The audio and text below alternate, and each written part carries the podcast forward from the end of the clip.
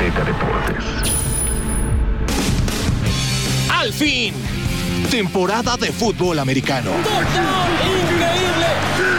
Y en Azteca Deportes estamos recargados. Esto es el podcast del ritual.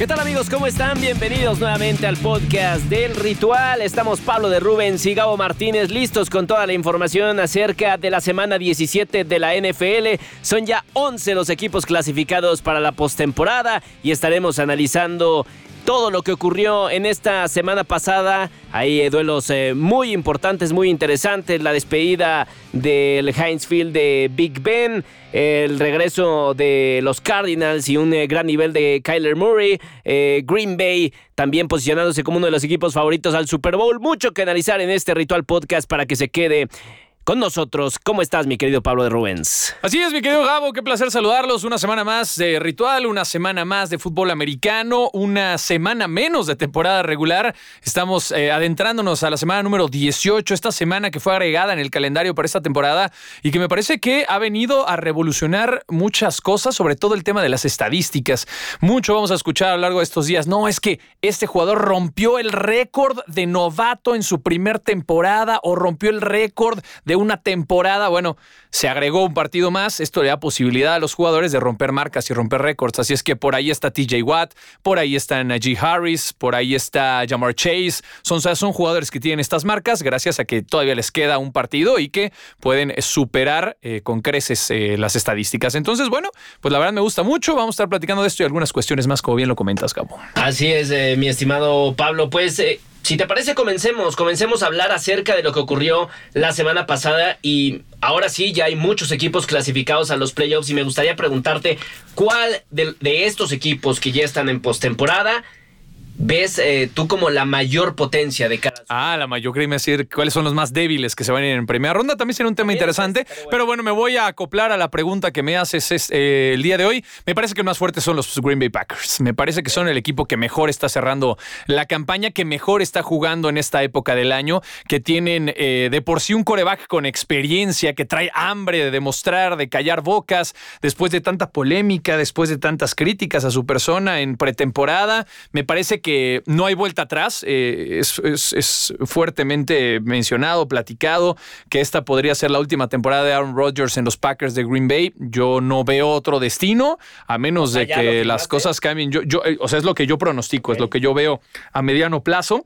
Y aún así me parece que Rodgers podría despedirse con un anillo de Super Bowl, con su segundo anillo de Super Bowl eh, para los Packers, que creo que sería súper justo, sería el momento que ha estado esperando la afición de los Packers desde hace mucho tiempo y sería más que meritorio para un coreback que ha dominado las estadísticas en las últimas temporadas y que ha sido de los mejores, si no es que el mejor de su generación y de estos corebacks eh, brillantes que poco a poco se han ido retirando de la NFL, o por lo menos de una generación de corebacks que les gusta explotar desde la bolsa, ¿no? La generación de Big Ben, de Philip Rivers, de, Tom Brady, ¿no? O sea, digamos que no son generacionales, pero son del mismo estilo. Y me parece que después de Aaron Rodgers va a haber un parteaguas importante, porque a partir de Russell Wilson para adelante, me parece que los corebacks ya tienen otra mentalidad. Entonces, yo los dividiría en esas dos partes. Creo que Aaron Rodgers tiene lo necesario, tiene eh, potencia terrestre, tiene un gran eh, juego aéreo, ¿no? Davante Adams sigue siendo de los grandes y una defensiva que te mantiene peleando en los partidos. Entonces, creo que los Green Bay Packers son el rival a vencer, por lo menos en la conferencia nacional, por obvias razones. Y hay otra cuestión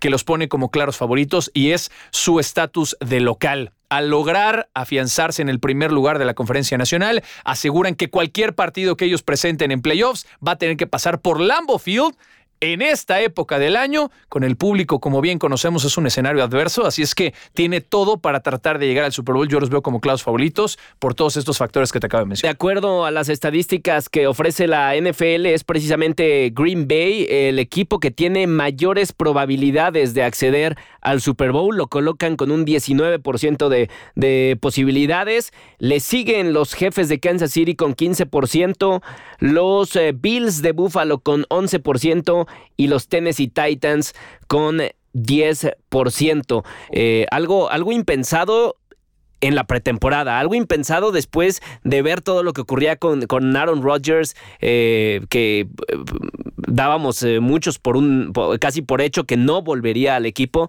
eh, y si y si eh, hubiera regresado que al final fue lo que ocurrió pues no lo dábamos como como una de las posibilidades serias a, llegar al Super Bowl por todos los conflictos que estaba atravesando con con el equipo de Green Bay. Sí había muchos conflictos Gabo pero creo que podíamos divisar una muy buena temporada. ¿por qué? porque la campaña pasada fue muy interesante para el equipo de los Packers. Siempre les pasa lo mismo. El tema de los playoffs les cuesta mucho trabajo pero es un equipo que está consolidado es un equipo que lleva ya muchos años jugando juntos. Entonces, me parece que sí podía verse al final del camino que los Packers podrían ser uno de los equipos a vencer en la conferencia eh, nacional. Así es que, bueno, ahí los tienes. Yo difiero un poco, entiendo el tema de las estadísticas y ahí está en la mesa, pero al final de cuentas yo soy de los que piensan que las estadísticas están para romperse. Yo veo complicado el panorama de los Chiefs de Kansas City, por ejemplo. Pierden un partido el fin de semana, prácticamente en la última jugada, contra un equipo que en papel no debería de ser tan complejo o, tan difícil de derrotar. El equipo de los Bengals de Cincinnati, la verdad es que mis respetos han sido un equipo que, ha callado bocas, ¿no? Que ha sido la gran revelación de la temporada y que al final de cuentas ha logrado asegurar el eh, título de, digamos, de, de, su, de su división, ¿no? De la división norte de la conferencia americana, tras ganar 34-31 sobre los Chiefs de Kansas City. Los Chiefs, con esta derrota, Gabo, pierden el liderato de la conferencia americana. Y me parece que esto les va a venir a complicar muchas cosas a lo largo del camino en playoffs. No es lo mismo tratar de estar en Arrowhead, tratar de ganar los partidos en casa, a tener que ir de visitante en varios de tus escenarios. Yo veo bien al equipo, es un equipo contendiente, con experiencia, con un gran head coach y un coreback que tiene la experiencia. Tres años consecutivos de llegar al Super Bowl lo veo difícil, sobre todo porque ha sido una campaña eh, tal vez no de las más brillantes que ha tenido Kansas City, ¿no? Ha tenido sus baches, ha tenido algunas complicaciones, temas de lesiones. O sea, es un equipo que juega muy bien, pero el haber perdido el primer lugar o el primer sembrado de la conferencia americana creo que les va a pegar bastante. Entonces no lo veo como un claro favorito hoy por hoy. Eh, los Tennessee Titans me parece que tienen una muy buena oportunidad. Si logran recuperar a Derrick Henry, se habla de que esta semana podría jugar o lo guardarían una semana más ya para presentarse en playoffs. Esto podría venir a revolucionar el equipo de Mike Brable, que para mí es el, el, equipo de la conferencia americana que menos, menos mérito ha tenido, que por lo menos no le han dado el mérito necesario. Ha sido un equipo que ha estado en playoffs en los últimos años, un equipo que ha peleado hasta las últimas consecuencias. No se les ha dado el poder llegar al Super Bowl, el tema del final de la conferencia, pero me parece que este año es bien interesante para los Titans. Pueden llegar con muy buenos bríos. Vamos a ver si pueden conseguir algo interesante. Y sobre todo el trabajo de los Titans, destacar que a pesar de que perdieron a Derrick Henry cuando faltaba eh, un tramo eh, muy importante de la campaña por jugarse, pues eh, el equipo ha logrado reinventarse y, mantener sus fortalezas terrestres para estar peleando en lo más alto a estas alturas de la campaña. Tienen en sus manos de ganar el, en el partido de la última semana el, descansar en la primera semana de los playoffs, en el primer partido de los playoffs. así que con el regreso de Derrick Henry, pues podemos ver que, los Titans, a pesar de que sí les costó trabajo, de que, no fueron tan brillantes en estos últimos partidos como lo fueron al inicio de la temporada cuando tenían a Derrick Henry, pues por lo menos sí supieron manejar la situación y llegar en, una gran forma a los playoffs. Sí, estoy de acuerdo contigo. Eh, rápidamente mencionando, ya que estamos en conferencia americana, el tema de los Bills de Buffalo también me preocupa. Obviamente todavía no aseguran el liderato de la división. Esto dependerá del resultado de la última semana porque los Patriotas tienen el mismo récord hoy por hoy que los Bills de Buffalo. Entonces dependerá del resultado quién se va como primer lugar de la división este de la conferencia americana. Los Bills han perdido partidos importantes a lo largo de, la campaña, sobre todo con equipos que siguen peleando posibilidades de playoffs o por lo menos ronda de wild card. O sea, estamos hablando de equipos que realmente tienen aspiraciones a Super Bowl. Esos son los que se le han complicado al equipo de los Bills de Buffalo. Y eso es lo que debería de preocupar. Josh Allen este fin de semana tuvo una muy mala participación. La verdad es que no ejecutó como se esperaba en contra de un equipo de los Falcons que en teoría pues está lejos de ser de los más fuertes y no sumó, no llegó ni siquiera a 200 yardas por pase. Tuvo un, eh, un partido pues la verdad es que disminuido eh, de una u otra manera. Vimos a los Bills ganar gracias a su juego terrestre, que ni siquiera ha sido una constante ni uno de los puntos fuertes de los Bills a lo largo de la temporada. Entonces, el llegar con este nivel en estas circunstancias a playoffs a mí me preocupa un poco para el tema de los Bills de Buffalo. Vamos a ver si pueden resarcirlo, pero no los veo tan fuertes como varios los están proyectando en, eh, los Power Rankings o por lo menos de cara ya a la postemporada. Ese sería un tema interesante. Vamos a ver qué es lo que ocurre. Y de los equipos que todavía no están afianzados, mi querido Gabo, los Colts de Indianapolis tienen que ganarle a los Jaguars para tratar de clasificarse. Si no logran hacerlo, Ojo, porque se vienen cosas interesantes. Ya. O sea, no lo sé. Bueno, yo estoy de acuerdo contigo, sobre todo porque los Jaguars están peleando la primera selección del draft y creo que tampoco quieren poner en riesgo esa situación. Aún así hemos visto de todo en la NFL. De ahí vendría el tema de los Raiders y los Chargers, que se van a enfrentar este fin de semana para tratar de ver quién se va a clasificar a los playoffs. Incluso en el panorama más bizarro que tú te puedes imaginar, podríamos llegar a la situación en la cual si los Chargers y los Raiders empatan el partido, los dos clasificarían a playoffs. Entonces estamos hablando de que podría ser un partido muy aburrido si llegamos a estas instancias con el resultado del partido de Colts ah, contra Jaguars. Pero no van a hacer eso, no. a ver, si los dos clasifican con un empate, por eso, pero. No lo sé, yo no quiero especular. Eso es corrupción. Pero. empezar. Pero ahí está en la mesa, ¿no? Es un poquito del morbo que nos va a entregar esta última semana de la NFL. Pero bueno, de no ser así, todavía Pittsburgh y Ravens tendrían posibilidades de colarse a playoffs, ¿no? De los equipos de la americana que todavía tienen posibilidades, cualquiera de los dos que gane esperaría resultados para tratar de clasificarse. Ya se ve prácticamente imposible, pero bueno, todavía hay posibilidades al respecto. Sí, y de la nacional, de panorama la nacional. de la nacional. A ver, panorama de la nacional. 49ers con serias posibilidades de clasificar. todavía, mira, me sorprende sobre todo por el tema de la división, porque es una división bien competida, bien compleja. Eh, y que al final de cuentas eh, terminó por dominar el equipo de los Rams, bueno, al momento, con 12 victorias, 4 derrotas, pero el este de la Nacional es de las divisiones más competidas. San Francisco, Arizona, ahora sí que Seattle se ha quedado bastante corto esta temporada, pero ahí podrían estar buscando la clasificación, ¿no? Los resultados van a ser importantes. Eso por una parte. Por otro lado, de una u otra manera, Nuevo Orleans sigue vivo, También. todavía con posibilidades de clasificarse, con todo y la mala racha que han tenido, con todo y que no han encontrado al coreback ¿no? Eh, sabemos lo que pasó con James Winston, que de hecho arrancó muy bien la temporada del equipo de los Saints, pero se vino para abajo por el tema de las lesiones. Eh, los eh, Philadelphia Eagles son otro equipo, ¿no? Que consiguió un buen resultado el fin de semana, logró ganar con una intercepción prácticamente al equipo de Washington el fin de semana, que los pone ya en puestos de playoffs importantes con el resultado. Es un equipo que tiene una, una racha de nueve victorias, siete derrotas. Dábamos por muerto, Sí, ¿eh? y que yo tampoco los veo fuertes, ¿eh? Yo tampoco creo que vaya a ser un equipo fuerte de cada postemporada si, si es que empezamos a verlos como equipo contendiente, yo lo veo difícil. La verdad es que no veo el panorama claro.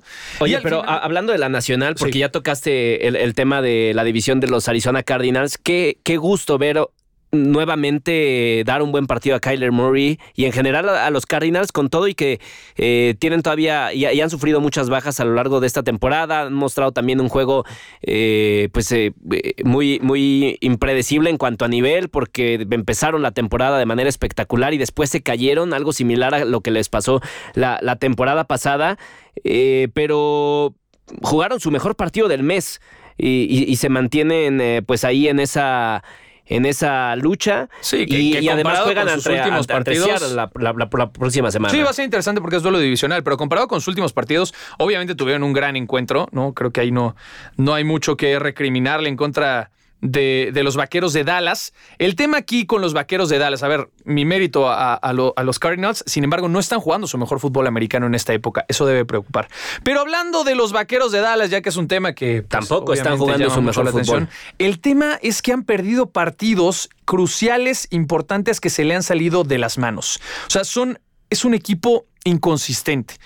Arrancó la temporada de manera terrible, creo que eso ni siquiera lo vamos a contar, ¿no? Perdió contra Arizona, perdió contra los Bucaneros de Tampa Bay, que son equipos importantes, son equipos de playoffs, pero perdió contra Texans, contra Jaguars, contra Steelers, que no parecían equipos contendientes. Luego vas un poquito más adelante en la temporada, pierde en la semana 9 contra los Broncos de Denver por 30-16. Después en la 11 contra los Chiefs de Kansas City, son equipo de playoffs y terminan perdiendo 19-9. Pierden un partido que debieron haber ganado contra los Raiders de Oakland en la semana número 12, que me parece que anímicamente les pega. Y después en la 17 contra los Cardinals. Es un equipo que le cuesta trabajo enfrentarse a defensivas poderosas y enfrentarse a equipos con aspiraciones a playoffs. Entonces, los Vaqueros de Dallas llevan 26 años sin llegar a un Super Bowl.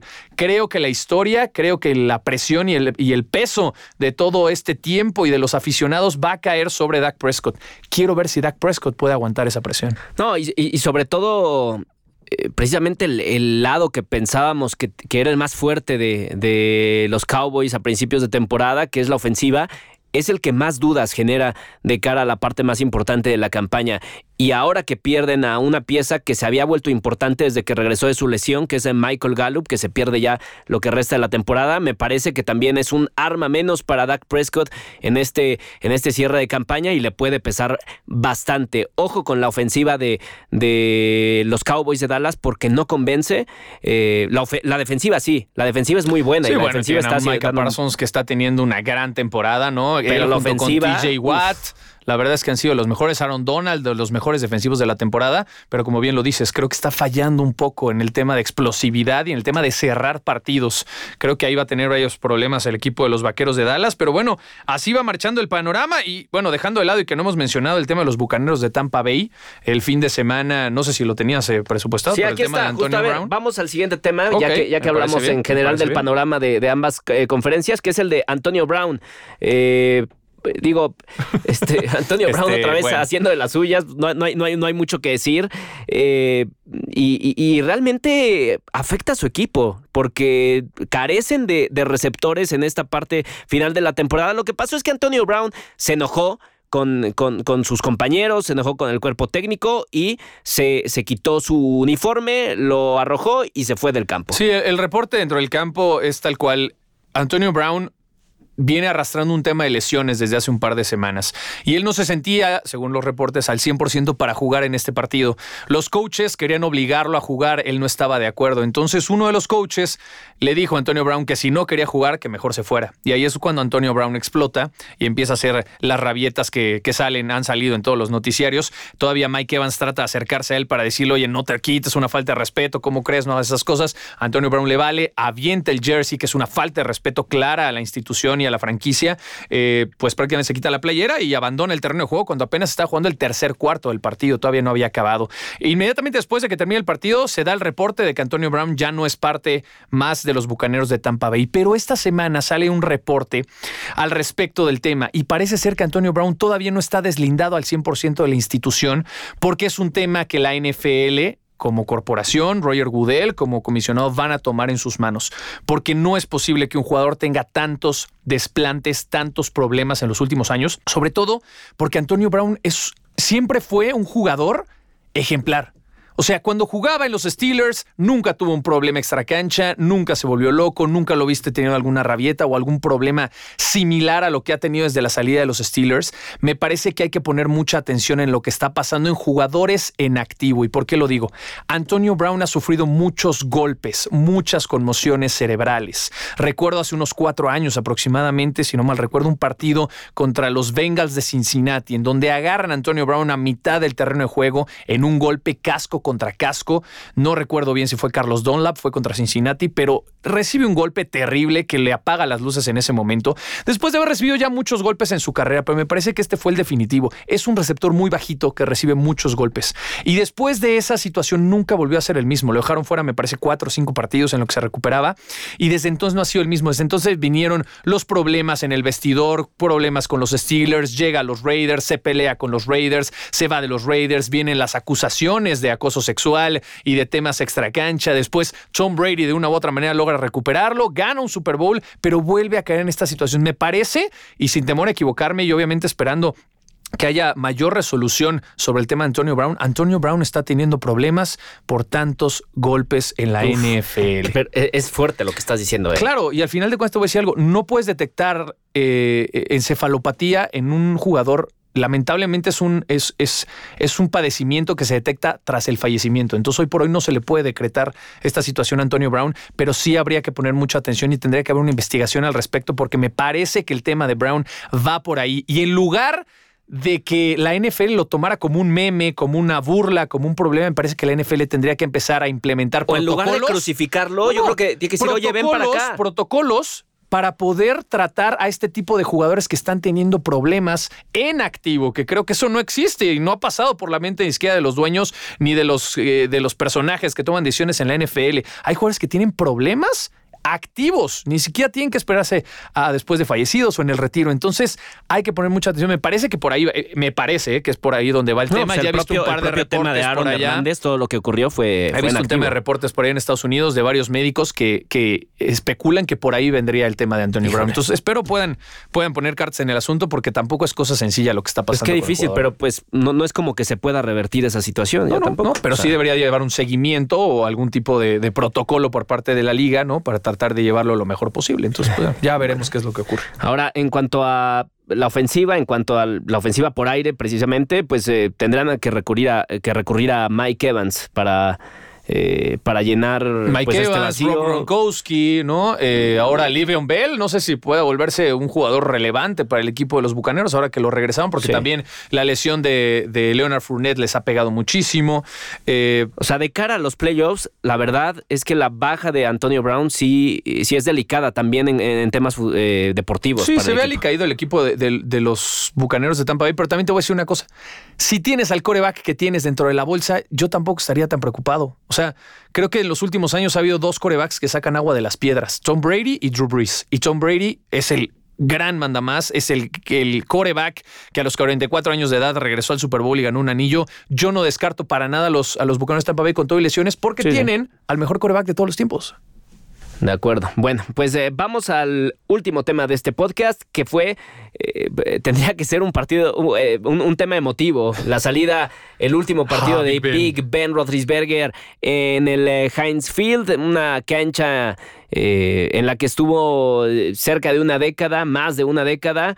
Y pues eh, este lunes se vivió una fiesta muy emotiva en este eh, terreno de juego en el que fue pues ya el último partido de Big Ben Roethlisberger en este estadio con su gente que digo más allá de la borrosa actuación del, del quarterback porque ya decía Pablo de Rubens que lo iba a destrozar en, en este podcast pues fue merecidamente arropado fue querido fue abrazado por una afición que eh, que está sumamente agradecida con, con este mariscal de campo, eh, que le ha dado muchas alegrías y que pues hoy claramente eh, pues está en, un momento de declive, en un momento de, de despedida, pero no deja de ser un jugador que estará pues como una leyenda en este equipo para siempre. Siempre es difícil ver a los próceres del deporte, a los grandes ídolos de la afición, llegar al ocaso de su carrera.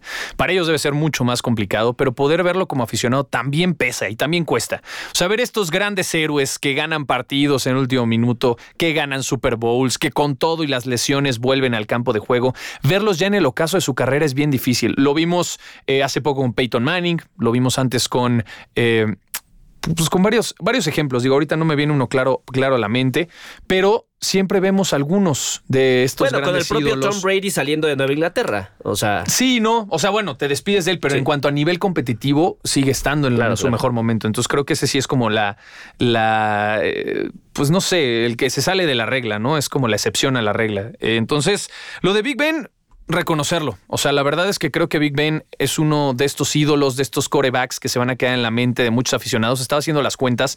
Son 15 temporadas de, bueno, más bien 17 temporadas de, en activo de haber estado en la NFL. Son 17 años. Yo estoy pensando 17 años atrás. Yo tenía 15 años de edad. O sea, desde que tengo 15 años, el coreback de los Steelers es Big Ben Roethlisberger. Es bien fácil decirlo. Pero mantenerte tanto tiempo en un equipo titular, sobre todo un equipo tan importante con tanto arraigo y tanta historia, es bien complicado. Lo de Big Ben, te metes a ver las estadísticas, te metes a ver los momentos clave, te metes a ver eh, cuánto lo quiere la afición y lo que ha significado para la franquicia de los Steelers. Tiene absolutamente todo. Tiene dos anillos de Super Bowl, tiene una carrera impecable dentro y fuera del terreno de juego. Desde el 2007 que llega a la NFL, lo recuerdo pasar por aquel momento en el que Big Ben le pide ¿no? A Jerome Bettis que no se retire de la NFL porque él lo va a ser campeón y la siguiente temporada regresan, llegan al Super Bowl y ganan el anillo. Grandes momentos en la historia de Big Ben Roethlisberger hasta sus últimos momentos, ¿no? Hasta eh, la ronda de comodines, me parece que fue la del año pasado contra los Browns de Cleveland. Para mí, personalmente, ese debió haber sido el último partido de Big Ben Roethlisberger, pero por una u otra manera y por azares del destino y por decisiones de Big Ben, decidió regresar una temporada más para tratar de pelear ese último Super Bowl. Y que- ahí está peleando por entrar a los tiempo. playoffs, digo. Difícil, lo veo difícil. Sí, sí necesitan de un milagro. Big No, Ben ya no pero- es el coreback de antes. Big Ben ya no te lanza la cantidad de yardas. O sea, Pero el equipo compitió en la temporada. El equipo compitió y terminó por ganarle a los Browns. ¿Por qué? Porque Najee Harris jugó muy bien y porque TJ Watt es una verdadera bestia. El equipo se solidarizó con Big Ben en este partido para entregarle a su coreback la victoria y eso habla muy bien del vestidor, habla muy bien de la preparación y habla del mito y el éxito que ha tenido Big Ben Roethlisberger en un equipo como los Steelers. Aún así, no es un equipo contendiente, es un equipo que tiene que cambiar su mentalidad, que tiene que hacer un cambio generacional, lo cual va a ser muy difícil, sobre todo para los aficionados pero son un equipo que les gusta la tradición y les gusta los proyectos a largo plazo. Entonces hay que esperar qué es lo, que ocurrirá la próxima temporada. Muchos piden la cabeza de Mike Tomlin, pero ahí están los números también. 15 temporadas en el equipo y no ha tenido una sola campaña con récord negativo. Estás hablando de uno de los mejores head coaches de temporada regular en toda la historia de la NFL. Si bien es cierto, todos quieren títulos, pues sí, pero 32 equipos quieren títulos, tampoco es tan fácil. Entonces, pues nada, eh, me pareció muy emotivo el, y la, de Ben Ben Roethlisberger también una de las... Muy eh, exitosa, muy exitosa. La verdad es que una gran dupla. Jamás me parece como la de Bradshaw y Chuck Noll, ¿no? Creo que ese, ese está a punto y aparte. Pero si te vas a las estadísticas... Pero sí es más ganadora que esa, o sea, en cuanto, a, números, sí. Pero estás hablando de la mejor década y una de las mejores franquicias en la historia de la NFL, que es los Steelers de los 70s. Difícil equipararlo hoy por hoy, sobre todo por el tema de resultados y de Super Bowls, como bien lo dices. Pero en estadísticas individuales, Big Ben tiene los números. O sea, Big Ben está por encima de Bradshaw en mucho, se puede especular, en una temporada donde se lanza mucho más el balón, donde el juego aéreo es la prioridad, sí muchas cosas más, pero Big Ben Roethlisberger hoy por hoy te puedo asegurar que va a estar en el Salón de la Fama. Y, ahora que mencionas a Terry Bradshaw, ¿cuánto tiempo tardaron los acereros de Pittsburgh en encontrar un coreback de ese nivel o superior? Eh, que los llevara nuevamente a, ilusionarse, que los llevara a Super Bowls. ¿Cuánto tiempo tardó de la despedida de, Bradshaw a, la llegada de Ben Roethlisberger? Son cerca de 20 años. Sí, tuvieron ahí un gap interesante y creo que es el, el, tema de varios de los equipos. O sea, si tú te pones a ver distintos equipos, ¿no? Jim Kelly con el equipo de los Bills, ¿cuánto se tardaron en encontrar a Josh Allen? Lo que tú me digas, o sea, más de 20 años. En el tema de los vaqueros de Dallas, tal vez no ha sido tanto eh, la, distancia entre unos y otros, porque tuviste a Tony Romo. A Tony es cierto que Tony Romo no, no tuvo éxito en postemporada, pero en temporada regular fue un gran coreback que tiene todas las estadísticas de la franquicia, ¿no? Eh, algún otro ejemplo, bueno, el tema de los Patriotas duró poco, al parecer. Vamos a ver eh, la evolución de Mac Jones, pero tras la salida de Tom Brady ha sido un tema complicado. Eh, un equipo que no ha sufrido tanto, fue los Packers de Green Bay se va Brett Favre inmediatamente después ya tenías a Aaron Rodgers. Entonces. Y ahí ya tienes a Jordan Love. Eh, híjole, no me convences, no me convences, Gabo, pero al final de cuentas creo que es bien complicado encontrar un coreback franquicia. Vamos a ver qué hacen los Steelers. Por ahí hay un rumor, Gabo, de que Aaron Rodgers no vería con malos ojos irse a los Steelers para terminar su carrera. Entonces podría ser bien interesante. Imagínate Rodgers con los Steelers la próxima temporada. Dios mío, ¿eh? sería verdaderamente. Sí, sería increíble. Sería muy extraño verlo. vamos a ver. Digo, todavía falta el resto de la temporada, pero hay varias especulaciones alrededor de la liga. Venga, pues íbamos a hablar de las lesiones, pero ya hablamos de Michael Gallup. Eh, ¿Alguna más que quieras destacar? ¿Alguna baja? Eh, ¿COVID?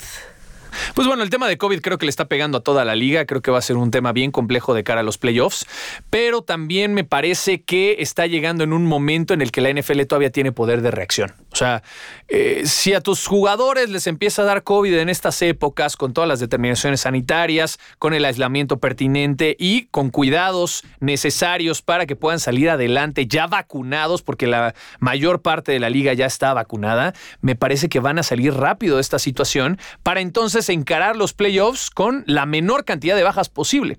Hoy por hoy veo que eh, la NFL tiene el tema, entre comillas, controlado. Esperemos ver cómo va evolucionando las próximas semanas. Pero del panorama que veíamos hace un par de meses, Gabo, al día de hoy me parece que se ha controlado todavía de buena manera. Así es que, bueno, va a ser una cuestión que le va a pegar mucho a los equipos. Vamos a ver quiénes pueden salvarse y quiénes realmente la van a pasar difícil con esta situación. Y regresos, pues está el de Derrick Henry. Eh, Derrick Henry en este fin de semana. regreso, ¿Algún otro regreso a, seguir? Mm, ¿Algún otro regreso esta semana? No sé si Lamar Jackson. Que, lo tenga fresco. Lamar Jackson podría regresar, aunque ya veo que, le quedaron lejos los playoffs. Yo veo bien Sí, igual y ya hasta es mejor guardarlo. ¿Quién sabe? ¿no? Habrá que ver. Hay jugadores que necesitan rápidamente intervenciones quirúrgicas. Acaban de anunciar esta semana lo de Baker Mayfield, ¿no? Que Baker Mayfield... No se, sabe si va a jugar. No, no va a jugar, ya es un hecho. No va a jugar este fin de semana porque tiene que inmediatamente irse al quirófano por una operación en el hombro para tratar recuperarse al 100% para la próxima temporada. Entonces, pues hay que ver, hay que ver qué tan grave es el tema de, de Lamar Jackson y si los Ravens lo usarán este fin de semana, cuando ya se ve difícil que puedan clasificarse a los playoffs. Perfecto, pues hasta aquí las reacciones, el recap de la semana 17 de la NFL. Pablo de Rubens, Gao Martínez. Recuerden que tendremos el Super Bowl 56 a través de las pantallas de Azteca Deportes. Em, pues vámonos, vámonos y nos escuchamos nuevamente este jueves con toda la previa de la última semana de la NFL. Gracias, gracias Pablo. Gracias Gabo, que les vaya muy bien, un fuerte abrazo, nos escuchamos a la próxima. Se vienen ya los playoffs del deporte que tanto amamos. No te pierdas el próximo episodio del podcast del ritual. Azteca Deportes.